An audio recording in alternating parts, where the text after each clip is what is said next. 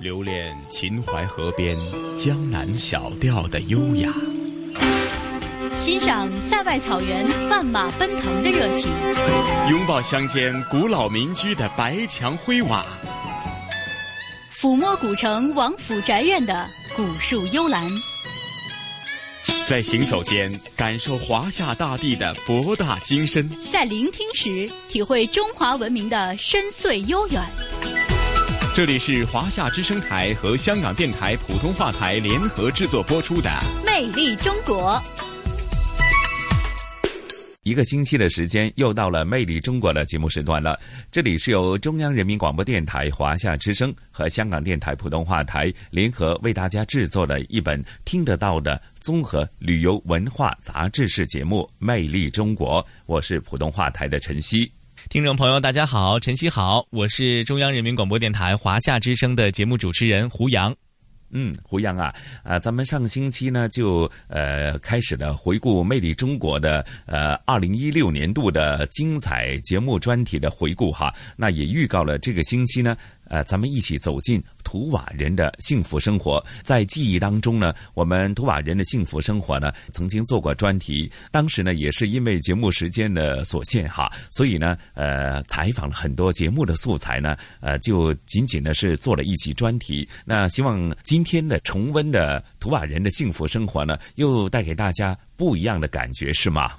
没错，那其实呢，说到图瓦人呢，想必大家并不是特别的陌生。如果从历史的长河去梳理中国图瓦人他们的这样一个。历史的话，你会发现它是一个有着非常悠久历史的这样一个古老的民族。那这个民族呢，我们通过他们的生活的习惯，还有他们平时文化娱乐的这种方式和喜好，你就可以判定出来，它和我们五十六个民族当中的哪个民族其实是更相近的。对于图瓦人而言呢，他们都是以游牧和狩猎为生。那么近四百年来的时间当中呢，他们都定居在美丽的喀纳斯的湖畔。那么这个民族的朋友们呢，可以说是善骑术、善滑雪、能歌善舞。那么现在也基本保持着比较原始的生活方式。他们住在由原木垒起的这个小木屋当中，每个小木屋的旁边呢，都是有这个小桥流水，非常非常的美丽。关于他们的历史，一直有着很多不同的说法。有人说他们是成吉思汗在西征的时候所遗留下来的这些士兵的后代，至今呢也保。保存着更多的，包括像蒙古族的这个长袍啊、长靴呀等等等等。当然，他们的饮食呢是以奶制品、牛羊肉还有面食为主，最喜欢喝的就是马奶酒和奶茶。在今天的节目当中呢，我们将带大家走进一户图瓦人的家庭当中，去和他们去尝一尝他们的马奶子酒啊，去吃一吃他们的奶制品，同时还将给大家带来不一样的音乐体验。嗯，好，胡杨，那咱们就出发吧。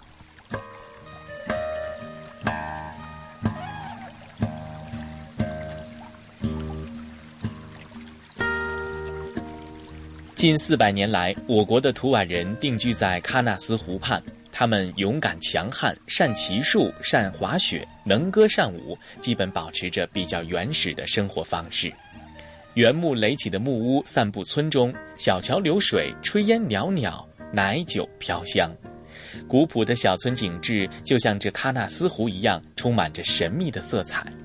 而关于图瓦人的历史，也一直存在着不同的说法。图瓦人在中国，在咱们国家不到三千两千八百多个人，主要都分布在我们所在的这个喀纳斯省、禾木乡以及白哈巴省。喀纳斯省有一千二百八十个图瓦人，按照这个民族划分，是蒙古族一个古老的只是一个分支，蒙古族图瓦人。平时我们听到好多有个朋友把我们说是图瓦族，图瓦族啊，不能说图瓦族。如果你说图瓦族了，中国变生物是七个民族了。所以准确的说法是蒙古族图瓦人。这个三千个图瓦人怎么来到这个中国美丽的喀纳斯呢？有种种说法。有些说说从四百年叫做西伯利亚迁到这儿来的。因为这个俄罗斯联邦国有个小国家叫图瓦人民共和国，大家有没有听说过？有。图瓦人民共和国有三十万个图瓦人，中国不到三千人。所以他们认为说，我们说四百年叫做西伯利亚迁到这儿来的。当地的一些老人说，说在三百年前从蒙古、外蒙古迁移到这儿来的。最近这个科学家认为，我们是印第安人的祖先。因为这个印第安人和这个土瓦人的这个 DNA 会配达到百分之七十五，所以他们认为说我们是印第安人的祖先。不过我们这里生活的我们每一个土瓦人比较认可的说法是这位大汉留下来的军队。成吉思汗和铁木军是同一个人，不是两个人啊。这是我们的大汉成吉思汗骑乘的时候曾经路过我们这个阿勒泰山脉六色，并且对方有些奢侈品做护训工作的。后面这个大汉打完仗统一了草原以后，返回到他的家乡。不过这些士兵不小心遗忘到我们这个喀纳斯湖，也就是变成我们现在的图瓦人。所以比较认可的说法是个大汉成吉思汗留下来的军队，每一个图瓦人房子都是挂的成吉思汗的画像啊。到底我们这个三千个图瓦人怎么来到的中国？目前为止还是一个谜，仍仍然在研究过程。喀纳斯有四大之谜，其中一个之谜就是图瓦人之谜。所以目前为止谁也不知道我们到底怎么来到这个喀纳斯啊。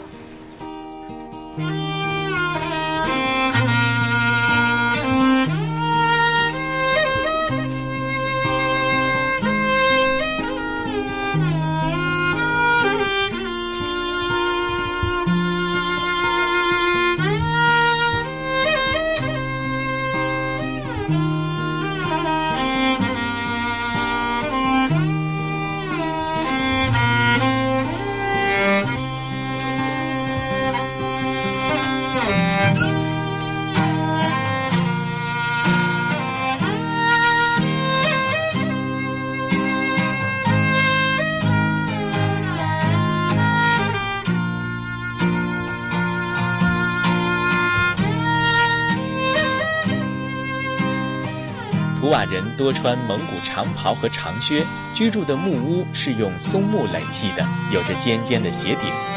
他们不仅是音乐和语言的高手，运动也不在话下。在一年一度的敖包节中，图瓦人都会举行赛马、射箭、摔跤等竞技活动。大家来到了新疆，来到了阿阿勒泰地区，特别是来到我们喀纳斯，必须要知道的一个东西就是那个东西，叫叫哈那个一根板子，女士给我拿一支啊。我给大家介绍一下这个东西。大家来到新疆，特别是这样的毛血板啊，对，这就是我们中天的交通工具——雪橇。滑雪板就是这个啊，它的外面是包了一层麻的前蹄膝盖以下的皮子，可以看出来一节子一节子的啊。这一对滑雪板需要驴皮麻的前蹄膝盖以下的皮子，因为是麻的前蹄膝盖以下的皮子毛不效应。奶沫，它的顺毛的作用是防滑速度非常非常的快，逆毛是踩到雪里面，防止倒滑的作用。它和现在的滑雪板不同的地方，现在的滑雪板从上方滑下来爬不上去，它就不一样，滑下来照样可以爬到山顶上去啊！全世界这个人类的滑雪起源地就是我们的阿勒泰地区，这就是我们现在的各种单板、双板滑雪板的老祖先毛皮学校，这是我们的毛皮学校，全世界是认可的，它的发源地就是我们这个地方啊。就是我们的毛皮学校，大家到喀纳斯来必须要了解。如果大家冬天有时间的话，也可以亲自到喀纳斯来训练一下我们这个毛皮学校啊。毛皮，哎对，毛皮，毛皮。然后这一张比较宽宽的就是这方向的啊。马皮，这个是我们刚才的雪狼，狼就是这个。我们土蒙古族的头头是狼头灯，特别崇拜这个狼啊。这张是狐狸皮啊。然后这张鼻子是我们的貂，就是女士们穿穿的貂皮带，就是那个做的啊。因为是突然过去的生活全是狩猎、打猎为生的，另外一个时候是狩猎者、打猎者。不过现在我们喀纳斯国家的自然保护区不让我们打猎了，所以我们也改行了做旅游了啊。也是狐狸皮啊。然后那个最大的鼻子叫七宝两郎，这是我们的七宝两郎这个啊。然后这个最后一张是山猫，狸猫，我们的猫类动物就是这个啊。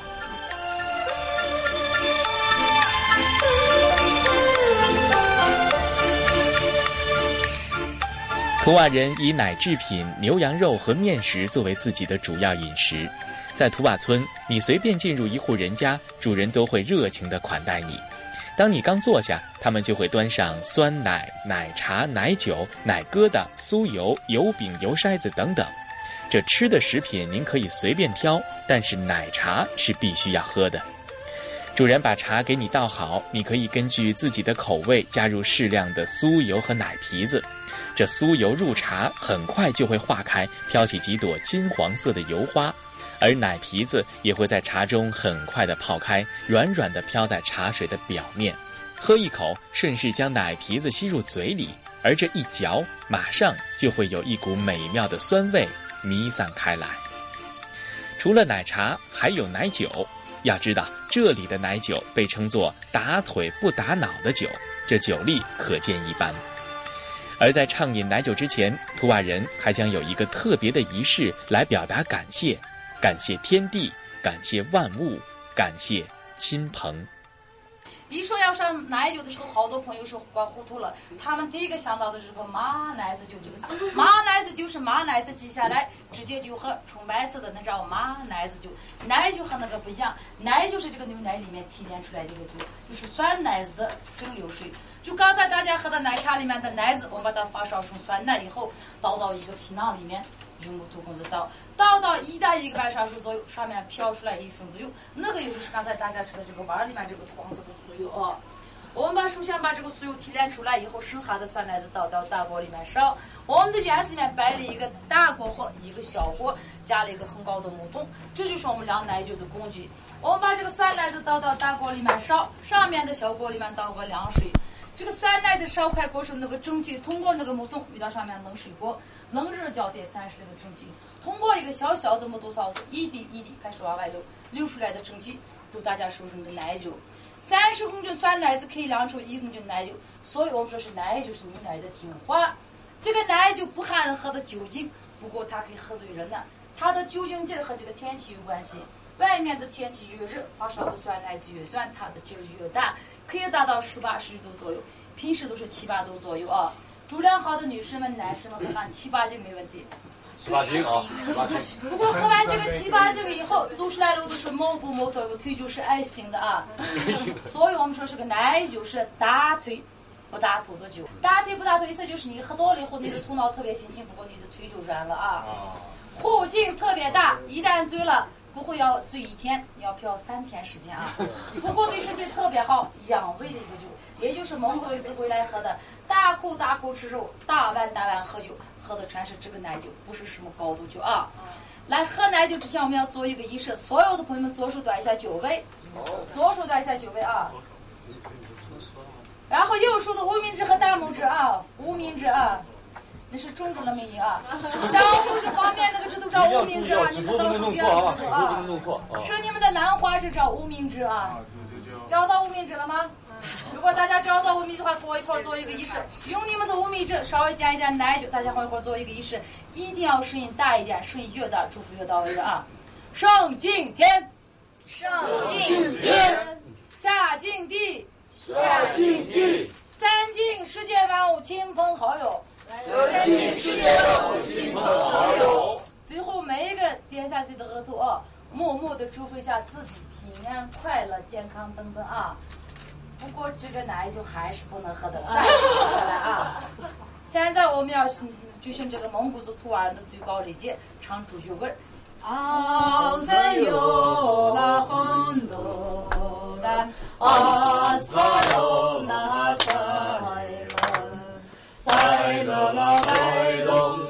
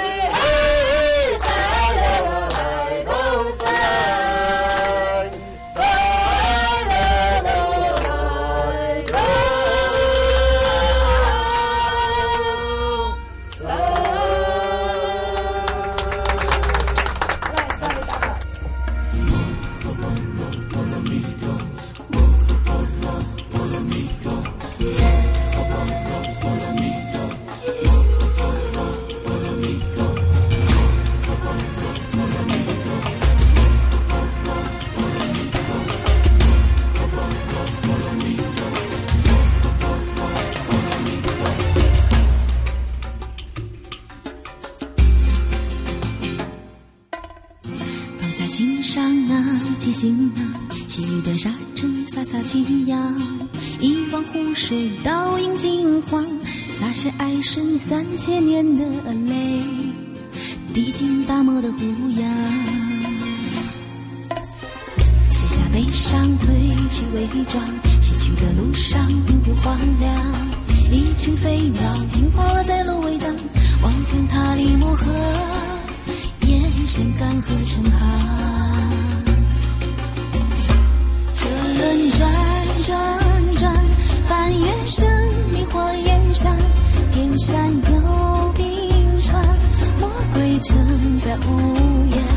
日夜转转转，谁见过消失的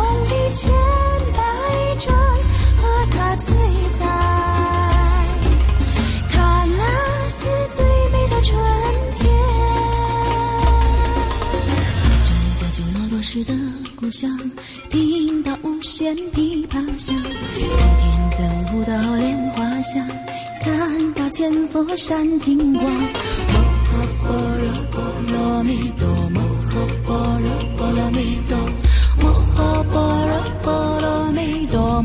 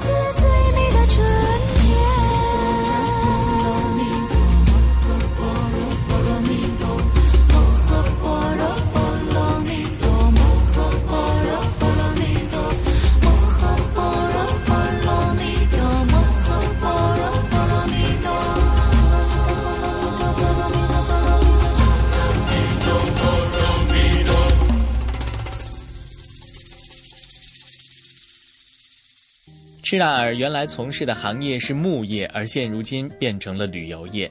随着近年来当地旅游产业的蓬勃发展，赤纳尔和他的伙伴们的生活也得到了一定程度的改善。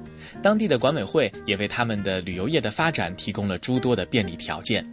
赤纳尔说，在今后期待着能够有更多的伙伴们加入到他们的队伍中来，将图瓦人的文化、历史、风俗和习惯传递到世界的每一个角落。做这个民宿是已经六年了，嗯，今年是第六年。刚开始不是特别好，可是现在越做越好，啊，这方面是我们这个平台是虽然不大，可是平台不大，可是来的人特别多。一天我们今年，比如说去年时候旅游不是特别好，我们一天接待二三百人，可是今年是已经达到六七百人，最多的时候就一千个人那样子的。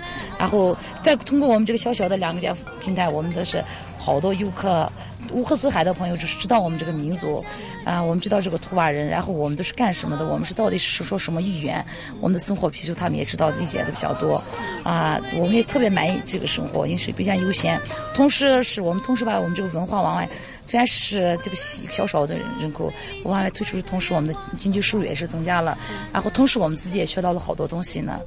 比如上面是好多方面是进步了，啊，我们的主要干的是我们的牧业。啊，就是放牧的，啊啊，放牧的，啊，我是肯定在这个村子里面，是我是最早做生意的，因为是我是十七岁开始就搞了这个旅游的，呃，十七岁我是高中毕业那年过来做这旅游，刚开始做的时候不是做的这个民宿这块，做的是那种，因为是那时候喀纳斯里面没有什么宾馆，没办法给客人提供这个住宿的问题，我们就开了这个把自己店里面开起来个房间里面摆上几个床，开了个小客栈，然后慢慢开始收入增加了以后，我们也出去学一点东西，别的旅游景点的人怎么做，然后他们怎么样的。方式把这个收入增加了，同时把这个自己地方的这个文化往外推出去，让更多的人知道这个地方，更多的人了解。呃，同时我们看这个自然风光，都是了解我们这个民俗问题，所以我们就开了这个民俗这个店，开了是已经六年了。以前是我们这个嘛是除了这个出去上学以外，好多孩子这个普通话不是特别好，可是现在是从。一年级开始，他们说的特别好，然后同时也好多学。现在我们村庄里面出来大学生也多，然后我们这个长就是老一辈的思想也开发了，让他们的孩子送出去更外的地方上学，上大学回来，然后他们后来再为我们这个民族还做一些事。在我们这个地方来说，是我们的景色确实美啊，可是没办法，其他的景点确实没办法把自然玩特别美丽。第二个是我们的政策也挺好的，现在是社会稳定啊，这个上面也挺好的，政府做一些宣传也特别好，然后我。我们也是每一个人开始想努力的，让更多的人认识我们这个喀纳斯，更多人也对我们新疆更好的一个印象，更好的一个 рynku. Tolgdik dağı şunu dosta eçeni Dottun sithiyo tani ıgiliç kansarxıya Hatu hutu хуруугийн цами бодхоо. Холдох шиг санагдах юм даа ээж гинэ хатуу хөтөө хорвогийн цами бодхоо холдоогш санарах да ээж гинэ намрын төгөө нарч сархан бохоо цаа нартин нандрын 所谓命算大的，现如今，几乎看不到真不知。时隔多年后，今日的场面见面，现如今。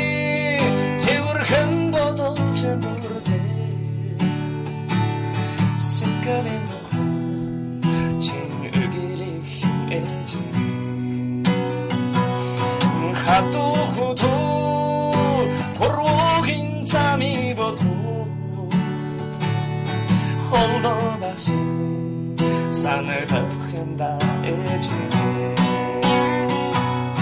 하도 후도 amigo도 홀도같이 산을 더현다 했지만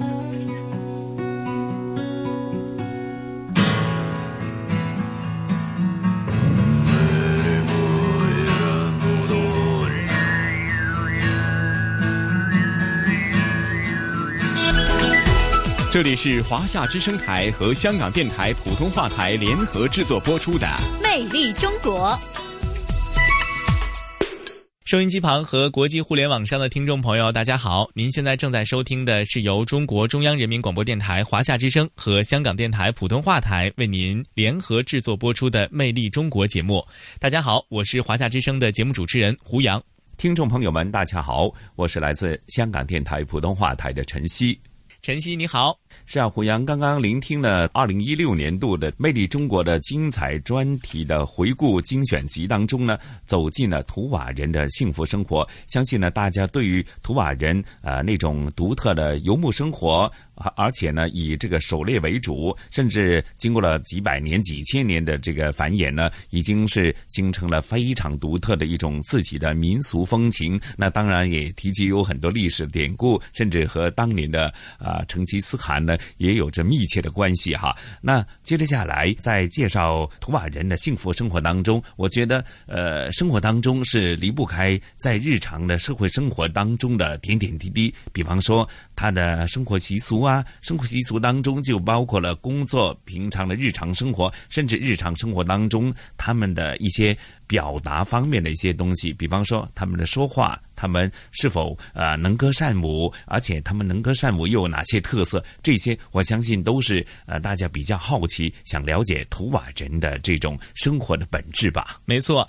上半段的节目当中呢，我们更多的是带大家去感受了一下图瓦人的生活的习惯、生活的习俗、他们的装束、他们的住宅、他们的饮食等等等等。那其实呢，我们前面也说到，整个图瓦民族啊是。一个非常非常能歌善舞的民族，所以下半段的节目当中啊，我们要向大家特别着重介绍的就是两个和音乐有关的，属于图瓦族的独特的这样的一个符号。那一个呢，就是他们非常非常有名的蒙古族的传统乐器，叫做楚尔，当然呢也叫做楚乌尔。那么这个乐器呢，在汉朝的时候啊，就已经在西域的这个地方流行的这个胡家十八拍乐器当中的一种，吹出来的声音呢，非常的深沉。舒缓、悠扬、婉转，而且你听上去非常美妙又特别的神奇。但是这个楚尔长得像什么呢？外形看上去其实特别像我们平时特别常见的乐器笛子，它的上面有三个孔，有一种名字叫做芒达勒西的这样一种尾科植物，要把它这个茎杆都掏空，然后呢钻孔制作而成。不要小瞧这三个孔哦，这个楚尔上的三个孔可以吹出五到六个声音，而且声音是非常非常特别的。如果从吹奏方式上来说呢，这样的一个。乐器它的吹奏的这种方式是更加的独特，它是开着口吹的，而且要靠舌尖的这个力量来控制进到楚耳当中的气的这个量，通过这个气量的不足来变化出不同的这个声音，非常非常的奇妙。所以下半段的节目当中，大家待会儿一定要好好的去听一听楚乌尔这独特的声音。那除了乐器之外呢，我们说这个民族能歌善舞，那么不靠乐器也能唱歌。现在在我们的流行音乐当中，我们使用了大量的民族音乐的元素，其中有一个技巧叫做呼麦，恰巧就是图瓦人音乐元素当中非常重要的一部分。下半段的节目当中呢，我们要带您去认识一位图瓦族的歌手。那么这个民族歌手他在演唱的时候用的技巧就是呼麦。所以呢，你看，不管是楚乌尔还是呼麦，对于图瓦人而言，他们都可以用音乐去记录他们的历史，同样也可以用音乐去展现他们的幸福生活。是啊，咱们也可以通过聆听他们美妙的歌声，或者他们独特的一些乐器，或者是独特的唱腔呢。通过这些呃歌唱，其实感受的就是他们的生活的本质。那接着下来，咱们也事不宜迟，马上聆听呃这一集图瓦人的幸福生活的下半部分，好吗？说到呼麦，相信很多人并不陌生，您一定被呼麦这种纯熟而独特的演唱技艺所震撼。可是您知道吗？呼麦这种独特的演唱方法究竟来自于哪里？答案就是图瓦，一个国土面积只有十七点零五万平方公里的神奇国度。而在我国新疆的布尔津县阿尔泰山深处的喀纳斯湖区，也生活着大约两千名的图瓦人。他们就是晚清《新疆图志》所记载的乌梁海人，世代以放牧和狩猎为生，居深山密林，沿袭着传统的生活方式。随着位于村子西北面的著名的风景区喀纳斯湖的旅游开发，人们也开始慢慢的接触到这个神秘的地方。当地人管这里叫做和睦喀纳斯。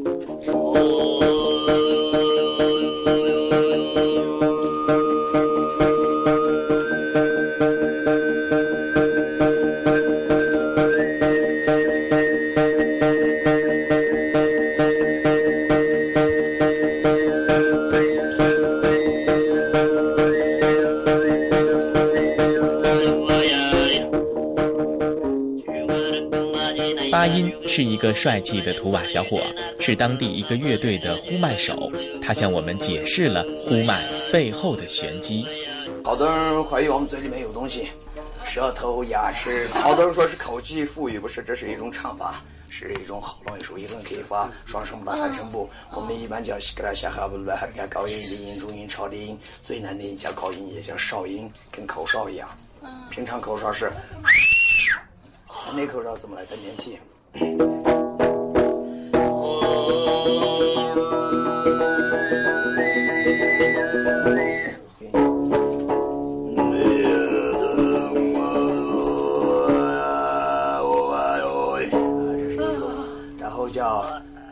中音叫夏哈，也是呼麦里面最基本的音。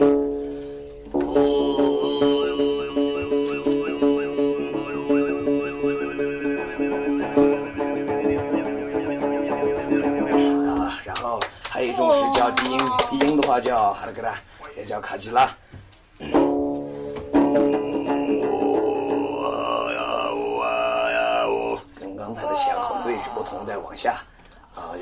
到了不同的声带去发不同的音，呃，人多了比较热闹啊。好多人说是口技腹语，不是，这是一种唱法。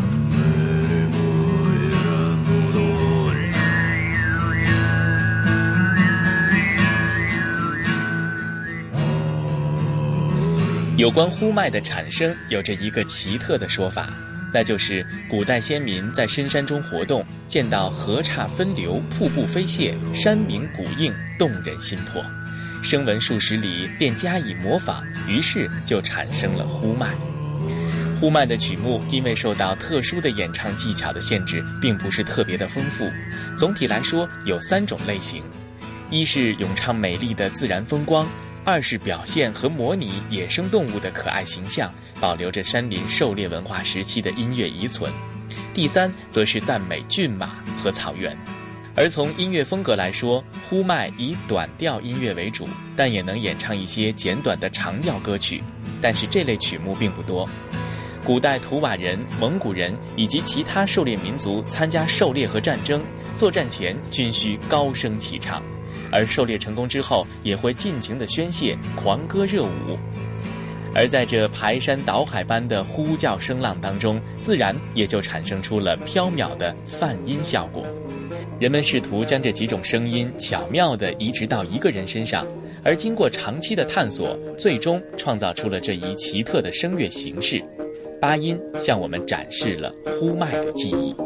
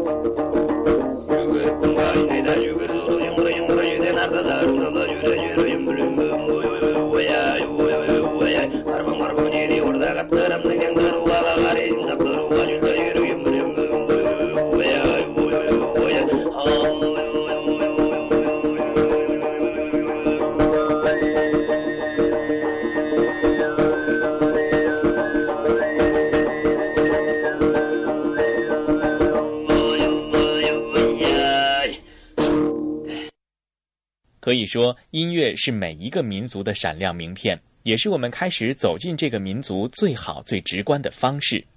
图瓦人个个都是能歌善舞的高手，除了刚才说到的呼麦之外，图瓦人还是演奏乐器的高手。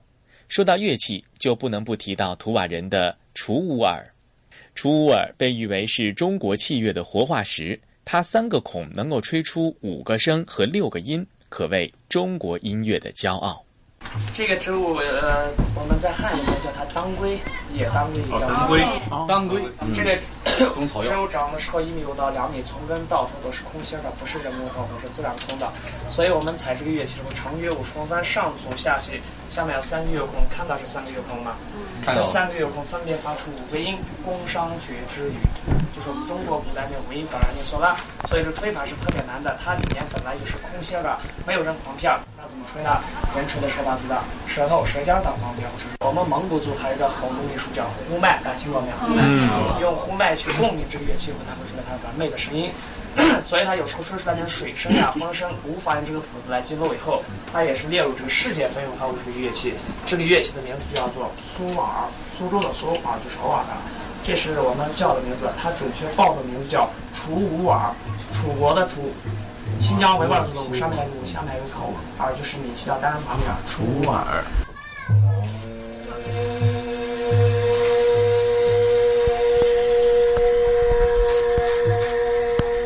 您现在收听到的这首曲子叫做《黑走熊》，讲述的是老人上山打猎，射下黑熊之后，黑熊逃走。老人在后面说：“我的祖先留下的神剑能够百发百中，今天运气不好，就让你逃走了吧。”可见这首曲子展现的就是山林狩猎的文化氛围。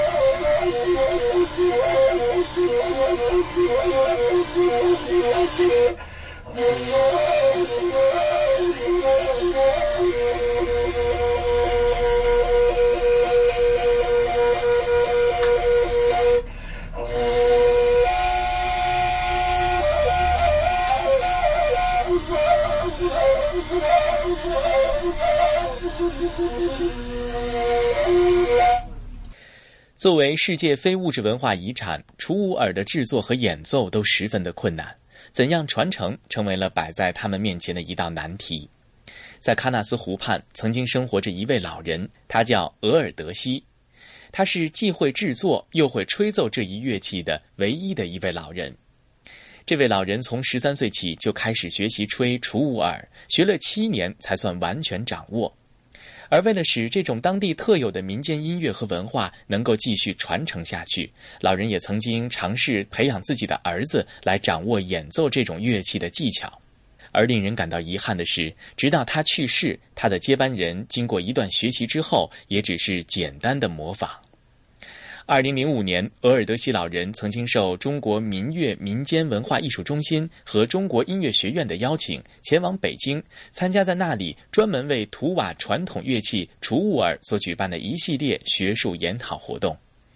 期间，额尔德西老人在中国音乐最高学府之一的中国音乐学院进行了一次长达三个多小时的学术研究性演出。这次演出在北京音乐界引发了轰动，并且引发了一股楚武耳研究的热潮，而额尔德西老人也被誉为图瓦人音乐的活化石。从图瓦人演奏的歌曲类别来看，不难发现，这是一个以游牧和狩猎为主的民族。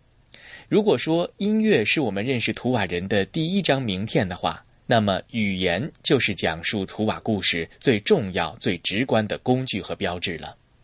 说到语言，图瓦人也是语言的高手。随着部落的迁徙和民族的融合，图瓦人掌握了多种不同语系的语言。图瓦姑娘赤纳尔就是这样的一位高手。在中国是活动三千个图案，我们的人口不多，可是我们每一个人都是语言高手，都会说四大五种语言是很正常的呢。见什么民族说哪个民族语言交流。首先我们这个三千个图案互相交流，用的是图案交流，互相说的是图案。学校里面上学的时候学的是正规的蒙语，蒙古族图案。学校里面学的是蒙语。阿拉泰地区人口的百分之六十三是哈萨克族，和他们混住的和他们交流用的是他们的语言，叫哈萨克族的语言。阿拉泰地区属于这个新疆维吾尔自治区，维吾尔族朋友也非常的多，和他们交流用的是他们的语言，叫维吾尔族语言。后面这个喀纳斯旅游的开发，汉族朋友们来的越来越多。我们这里生活的我们些图案，我们学会了这个汉语。普通话说的不怎么样，苏里吧好的会说两句，不知道各位能不能听得懂？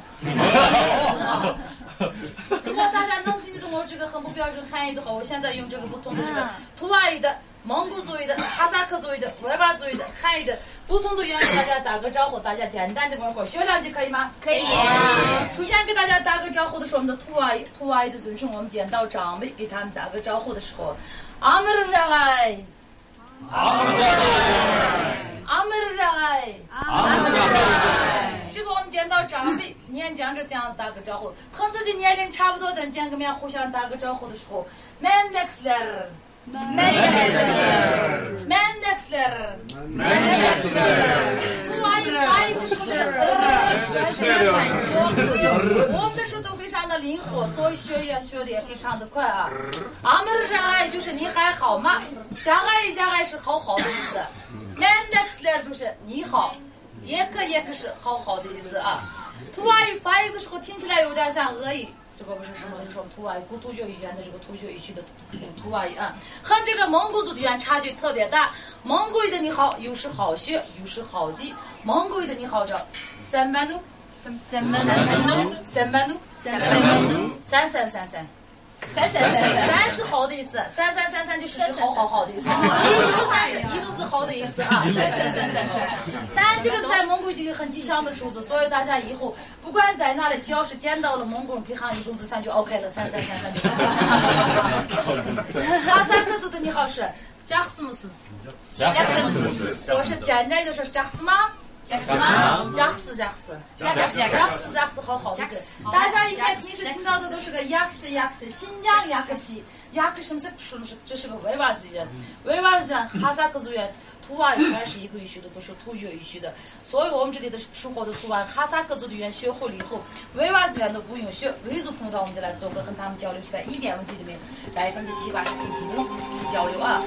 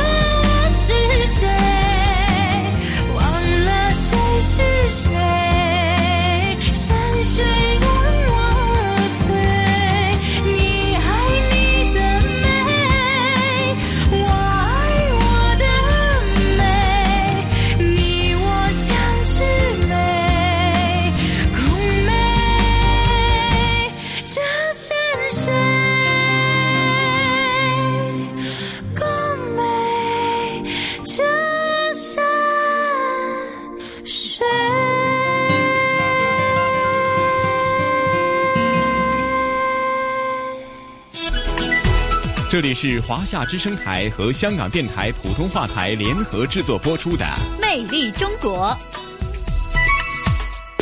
哎呀，胡杨，聆听这一集图瓦人的幸福生活呢，除了是感受他们非常独特的一种游牧狩猎的生活，而且呢，经过了几千年的繁衍下来呢，呃，他们非常鲜明的民俗的特色，呃，生活的习俗，真的是突然之间聆听之后呢，你会在脑海当中有一个非常鲜明的画面浮现出来。当然。过程当中，也是通过他们非常独特的乐器以及他们非常美妙的歌声，让我们这些香港的听众朋友，甚至说对于呃北方游牧民族、对于图瓦人不太了解的听众朋友啊，呃，或许呢是有非常的一个深刻的体会啊。的确是这样哈，直到现在，楚尔的这个声音，还有这个呼麦的歌声，一直还在我的这个脑中回旋。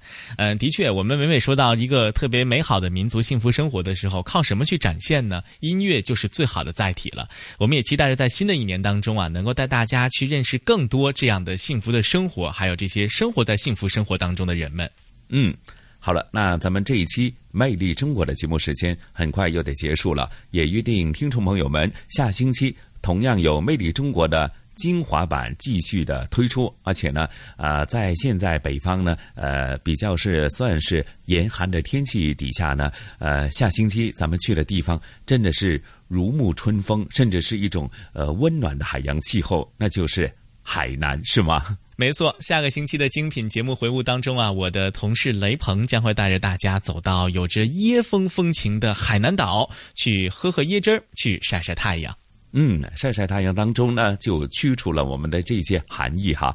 好，那魅力中国下星期同样的节目时间，约定大家，咱们再会，听众朋友，下周同一。